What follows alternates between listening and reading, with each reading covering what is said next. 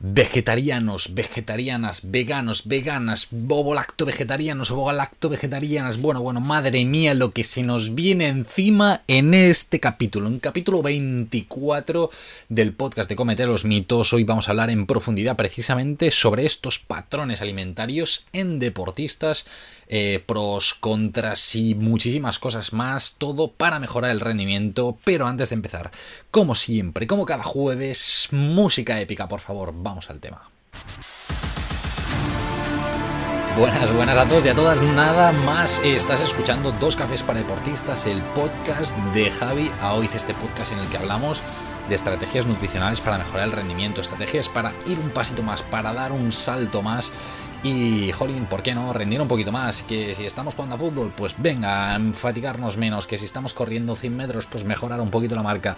Que si estamos en básquet, pues mejorar a nivel de calidad, de técnica, reducir fatiga, mm, poder hacer mejor los cambios de ritmo. Que si estamos haciendo levantamiento de pesas, pues levantar unos kilitos más. Madre mía, ¿cómo estamos hoy? La verdad es que estoy bastante animado. Y eh, lo primero que probablemente notaréis, sobre todo a aquellas personas que estáis escuchando este capítulo en YouTube, es que hemos cambiado la cámara, la calidad ha mejorado de forma sustancial. Si lo estás escuchando en Spotify, te animo a que este capítulo 24 pases a ver un poquito también a YouTube para, ver qué, qué tal, qué, qué, se cuece esta, esta calidad, cómo, cómo es esta calidad de cámara, porque la verdad es que estoy muy, muy contento con este cambio. La verdad es que ya era importante, era necesario y ya ha llegado ha llegado, así que qué mejor manera que hablar sobre un capitulazo, un tema del que me preguntan mucho. Y ha llegado, pero antes de empezar el capítulo, como siempre, me gustaría dar un, bueno, un agradecimiento especial. Realmente es un agradecimiento especial a nuestros patrocinadores, a Yamai Coffee, una empresa dedicada al café de especialidad, aquel café que ha demostrado mayores beneficios para la salud a nivel general, tanto para la población general como para los deportistas, Jolín. Así que Genial, genial, súper bien. Y luego a Crown Sports Nutrition, eh, una empresa dedicada a la nutrición del deportista con muchos productos de muy muy buena calidad y muchos de ellos con el sello Informet Sport, este sello que nos acredita que es un, un producto es libre de sustancias dopantes, así que es ideal para deportistas. Dicho esto, vamos a darle caña ya con el tema. Y antes de empezar, es muy importante tener muy claro qué es esto de vegetariano, vegetariana, eh, vegano, vegana. ¿A qué nos referimos cuando hablamos de todas estas cosas? Y para ello, vamos al tema. Eh, cuando en el podcast, eh, en este capítulo, hable sobre vegetarianos, o vegetarianas, estaré hablando de estas personas que siguen un patrón alimentario ovo-lacto-vegetariano, que se llama, que quiere decir que em, no toman carne ni pescado, pero sí que toman huevos y leche, probablemente en poquitas cantidades, porque también, em, bueno, eh, juega un, papel esto a nivel interno, ¿no? También quizá más a nivel ético, pero ah, sí que es cierto que sí que toman huevos y leche en su patrón dietético de forma habitual. Y los veganos, se considerarían vegetarianos estrictos serían aquellos que no toman nada de origen animal, ni miel ni nada, ¿vale? En el caso de vegetarianos, en principio tampoco, pero eh, bueno, nada de origen animal. Veganos, eh, estos serían vegetarianos estrictos. Y una persona vegana se entendería aquella que ya em, se escapa esto de la alimentación y ya engloba todo lo que es eh, su vida alrededor de nada animal, es decir, ni la ropa, ni el móvil, ni nada. Es decir, nada, nada de origen animal, ¿vale? Esto eh, es un poquito a nivel de contexto. Si tuviéramos que hacer una diferencia entre ¿Qué diferencia hay básicamente entre vegetarianos, vegetarianas, veganos, veganas respecto a los omnívoros, a la gente que sigue un patrón alimentario estándar y vamos a decir normalizado, entre muchas comillas? Si lo estás escuchando, estoy metiendo bastantes comillas aquí, es decir, lo que es más habitual a nivel general en el mundo, no por ello ha de ser ni mejor ni peor. básicamente lo que cambiamos aquí es la proteína, si nos fijamos, es decir, no cambiamos carbohidratos, no cambiamos grasas a priori, algunas seguramente sí, pero a priori las saludables, las que se cocina de forma más habitual, en principio no cambiamos, y todo el tema de verduras vegetales lo mantenemos, por lo tanto lo que cambiamos básicamente, eh, recordemos que son eh, las fuentes proteicas. Dicho esto, vamos a, a una pregunta que es una de las más habituales, seguramente, que es si seguir una alimentación vegana, vegetariana y demás es más o menos saludable que una alimentación omnívora tradicional. Bueno, es una pregunta que además me hace bastante gracia porque me la preguntaron hace, yo creo que mm, ayer o anteayer en una entrevista que, me hicieron para un trabajo de, fin de, de, bachillerato, creo que era así. Me dijeron, ostras, porfa, Javi, te queremos hacer una entrevista. yo, venga, vamos a hablar sobre el tema. Y una de las preguntas fueron, te dije, ostras, mira, vamos a aprovecharla también para el podcast y ya de así la hablamos y la comentamos para todos. Y como en muchas cosas en nutrición, es un depende. Esto es algo que digo bastantes veces, pero realmente así. En nutrición muchas cosas es depende y realmente una alimentación vegetariana y vegana no tiene por qué ser más o menos saludable que una omnívora. Ni una omnívora de ser más o menos saludable que una vegetariana o vegana, ¿vale? Es importante también tener este otro matiz en cuenta. ¿Qué eh, dependerá que una sea más o menos saludable? Pues básicamente que esté bien planificada o que se siga de una forma coherente y de forma saludable. ¿Qué me refiero? Si tú en tu alimentación pues estás comiendo suficientes frutas y verduras, las cantidades de proteína las haces bien, las cantidades de carbohidratos las adaptas también a tu nivel de actividad física, mm, la hidratación es correcta, a nivel de micronutrientes también estamos eh, metiendo buenas cantidades a priori cualquiera de las dos alimentaciones, de los dos patrones o tres patrones alimentarios sería perfectamente saludable. Por lo tanto, si tú sigues una alimentación, por ejemplo, omnívora, pero te metes eh, proteína de muy baja calidad, salchichas, hamburguesas, todo carnes procesadas, embutidos, carbohidratos, carbohidratos basura, es decir, eh, muchísima pasta refinada, pan blanco, en muchos casos, y sobre todo eh, mucha bollería, galletas, zumos, todas estas cosas. Apenas tomamos verdura, apenas tomamos fruta, pues probablemente comparado esto respecto a una alimentación vegana o vegetariana en el que sí que sí, se sigue un patrón alimentario óptimo, diríamos, eh, en este sentido es sin ninguna duda la vegetariana sería más saludable. Pero como digo, al final aquí la clave está en que estén bien planificadas unas y otras y tanto para unas como para otras, remarco y soy muy pesado en esto, es, eh, por favor, elijamos fuentes proteicas, que al final es donde se está la diferencia de calidad. Si hablamos un poquito de los ultraprocesados, es, es decir, si tomas carne, toma carne de calidad, por favor, o huevos de calidad, eh, lácteos de calidad. Si no los tomas, tomemos eh, legumbres, tomemos tofu, tomemos soja texturizada, tomemos, no sé, tempeh, salgamos un poquito de estos frankfurts de tofu, eh, hamburguesas eh, mega ultra procesadas, embutidos veganos. Mm, al final estamos metiendo ultra procesados igual, que son alimentos de baja calidad nutricional y tampoco nos ayudan. O bollería vegana también, ¿eh? que ahí es decir, ah, bueno, es vegano. Bueno, mm, es igual de basura en este sentido, ¿vale? Que una no vegana, así que bueno, ahí dejamos el comentario para echarle la reflexión en estos primeros 8 minutos de podcast, así que le vamos dando caña. Y seguimos con un tema que, a ver, que esto ya, ya sabéis, ¿eh? que es un, bueno, una charla, en este caso es monólogo porque estoy yo solo, eh, probablemente en futuros podcasts diga, ostras, venga, vamos a invitar a alguien y hacemos una entrevista a algún deportista y hablamos tú, porque me hace bastante ilusión también de vez en cuando el, traeros a algún deportista así bastante pro y, no sé, que, le podamos preguntar algunas cositas tú. Em, entonces, nada, eh, si decís, ostras, mira, me gustaría que me trajeras a este deportista, lo podemos intentar. A ver, yo no soy y para nada Ibai Llanos y por lo tanto mi capacidad de llegar a famosos es muy escasa, pero sí que podemos llegar a algunos deportistas que, yo tenga un poquito más cerca y, nada, o decirme, de esta disciplina deportiva, pues vamos a ello, intentamos traer a gente de estos deportes. Dicho esto, vamos en un tema así relacionado, es si puedo rendir al máximo si sigo un patrón alimentario vegetariano o vegano. Y mi respuesta es totalmente. Ah, si estás siguiendo una alimentación vegana o vegetariana muy bien planificada, igual que una omnívora, puede llegar a rendir al máximo. A prueba de ello son muchísimos deportistas, ejemplos serían Venus Williams, tenista, 7 mm, títulos individuales de Grand Slam, casi 50 torneos de la WTF en tenis, o sea, una, campeona espectacular. Luis Hamilton, 7 eh, campeonatos mundiales de Fórmula 1. Novak Djokovic, eh, más de, bueno, 6 temporadas finalizadas como número uno del mundo, uno de los eh, tenistas con mayor cantidad de Grand Slams y torneos del circuito actualmente. Kyle Irving, jugador de la NBA, actualmente en los eh, Brooklyn Nets, siete veces en el All-Star de la NBA. Bueno, la verdad es que son todos unos cracks. Hay gente a nivel mundial que sí sigue una alimentación vegana, vegetariana, o lo que sea en estos casos, em, por lo que sea. Mm, por temas éticos, por temas de, pues me he sentido mejor, me ha ido mejor y lo he seguido así. Da igual, sea como sea, eh, se puede. Al final, si está bien planificada, lógicamente todos estos deportistas tienen nutricionistas detrás, un equipo detrás que les asesora.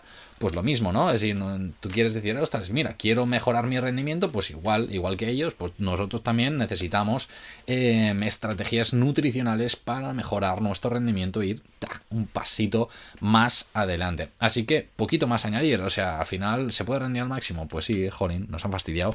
Pues sí. Eh, temas importantes a tener en cuenta, pues básicamente, como hemos dicho, lo único que cambia, en teoría, respecto a la alimentación omnívora tradicional es la proteína, así que vamos a hablar de fuentes proteicas. Vamos a ello. Y eh, las, primeras, las fuentes proteicas base eh, suelen ser las legumbres. Eso es lo ideal sería que fueran como el pilar fundamental a nivel nutritivo de proteínas, un buen plato de legumbres, garbanzos, lentejas, eh, alubias, están estupendos. Soja también eh, estaría muy interesante. Al final las legumbres tienen muy buena calidad nutricional, nos aportan proteínas, nos aportan carbohidratos, nos aportan una buena cantidad de fibras, son muy saciantes y son muy interesantes en muchos deportes, incluso en muchos momentos del día. Sí que es cierto que quizá un plato de legumbres no es la mejor opción para tomarte justo antes de un partido o justo justo antes de un entreno. ¿Por qué? Pues porque la digestibilidad también es un poquito más lenta, porque al final nos va a tener, eh, bueno, vamos a sentir una cierta incomodidad a nivel intestinal, pero hay otras muchas cosas que sí que se pueden tomar. Tenemos más opciones como serían pues tofu, sojas texturizadas o proteínas vegetales texturizadas en sus múltiples formas, ¿vale? Otras que se semejan esto, ¿no? A que parece que sea más carne, como podría ser una marca tipo Eura, aunque ya hay más marcas que también lo están haciendo.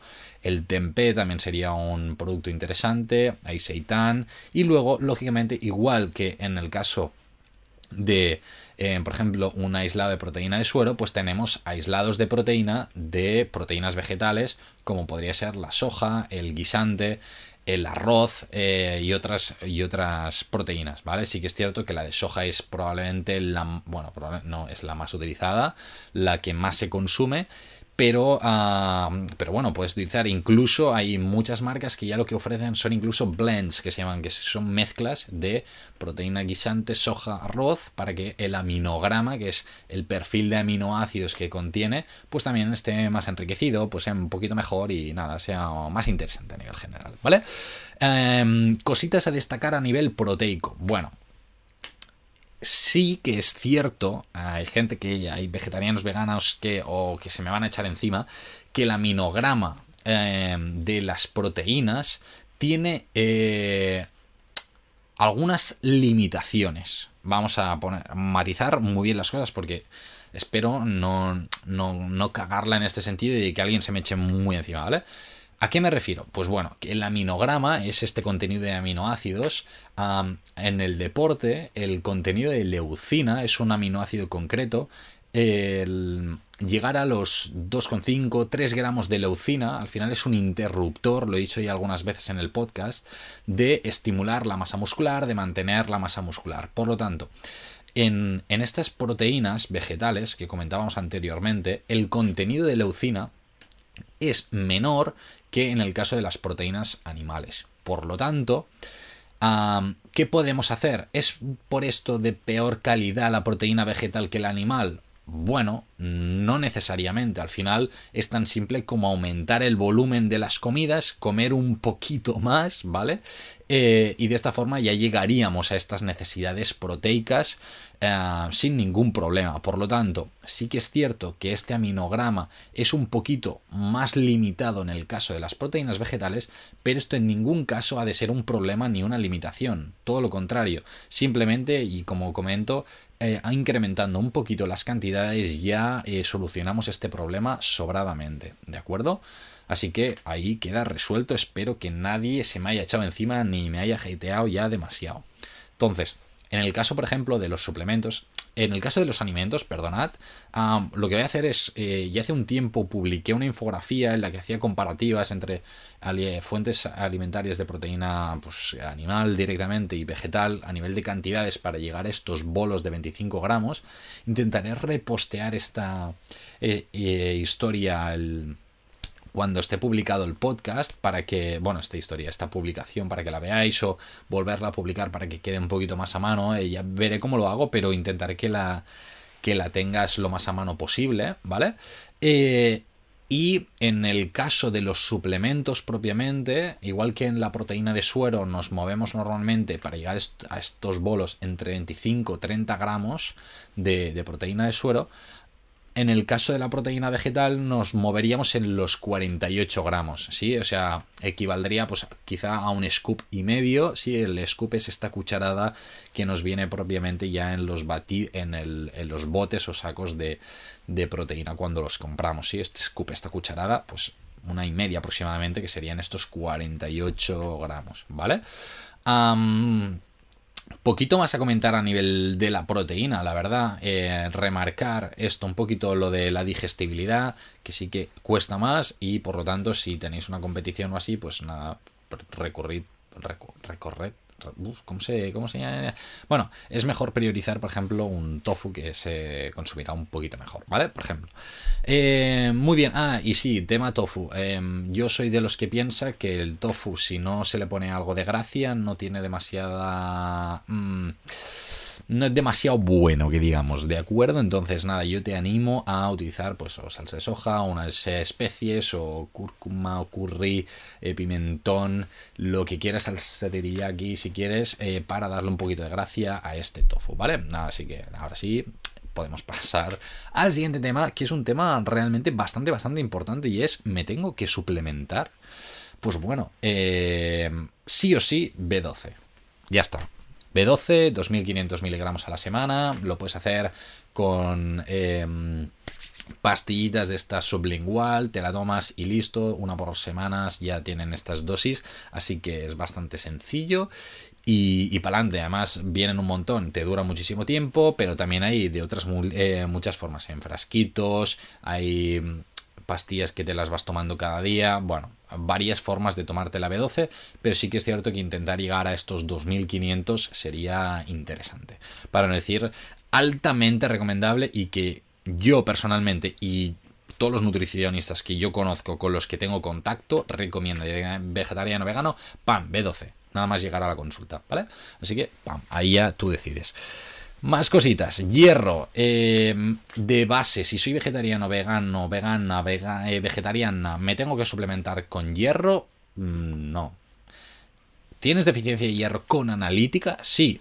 Hablemos. Ahí ya directamente el médico te lo va a recomendar. Si no, eh, nosotros como nutricionistas, ahí seguramente sí que te daremos algún tipo de recomendación para que te suplementes con hierro. Si no es el caso, en principio con la alimentación se pueden conseguir buenos niveles de hierro. Entonces, no panic.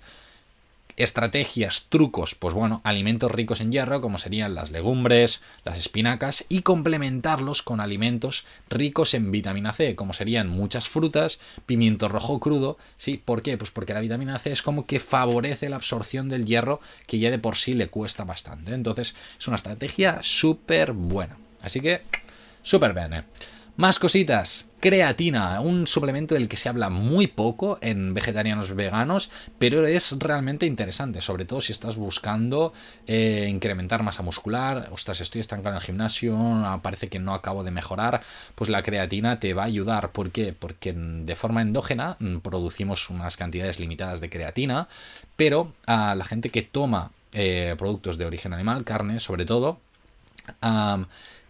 también consume la creatina que hay en la musculatura propiamente de este animal. En cambio, en vegetarianos veganos no es así y las cantidades pueden ser bastante bajas y aquí sí presentar ciertas limitaciones a nivel de creatina. Por ello, si es tu caso, que ostras, es que quiero mejorar mi rendimiento, incluso para favorecer la recuperación muscular, puede ser interesante el recurrir a, creatina. Entonces, bueno, ahí queda un poquito el comentario. Habría que ver las dosis exactas en función de la persona, entre 3, 5 miligramos aproximadamente eh, de forma general.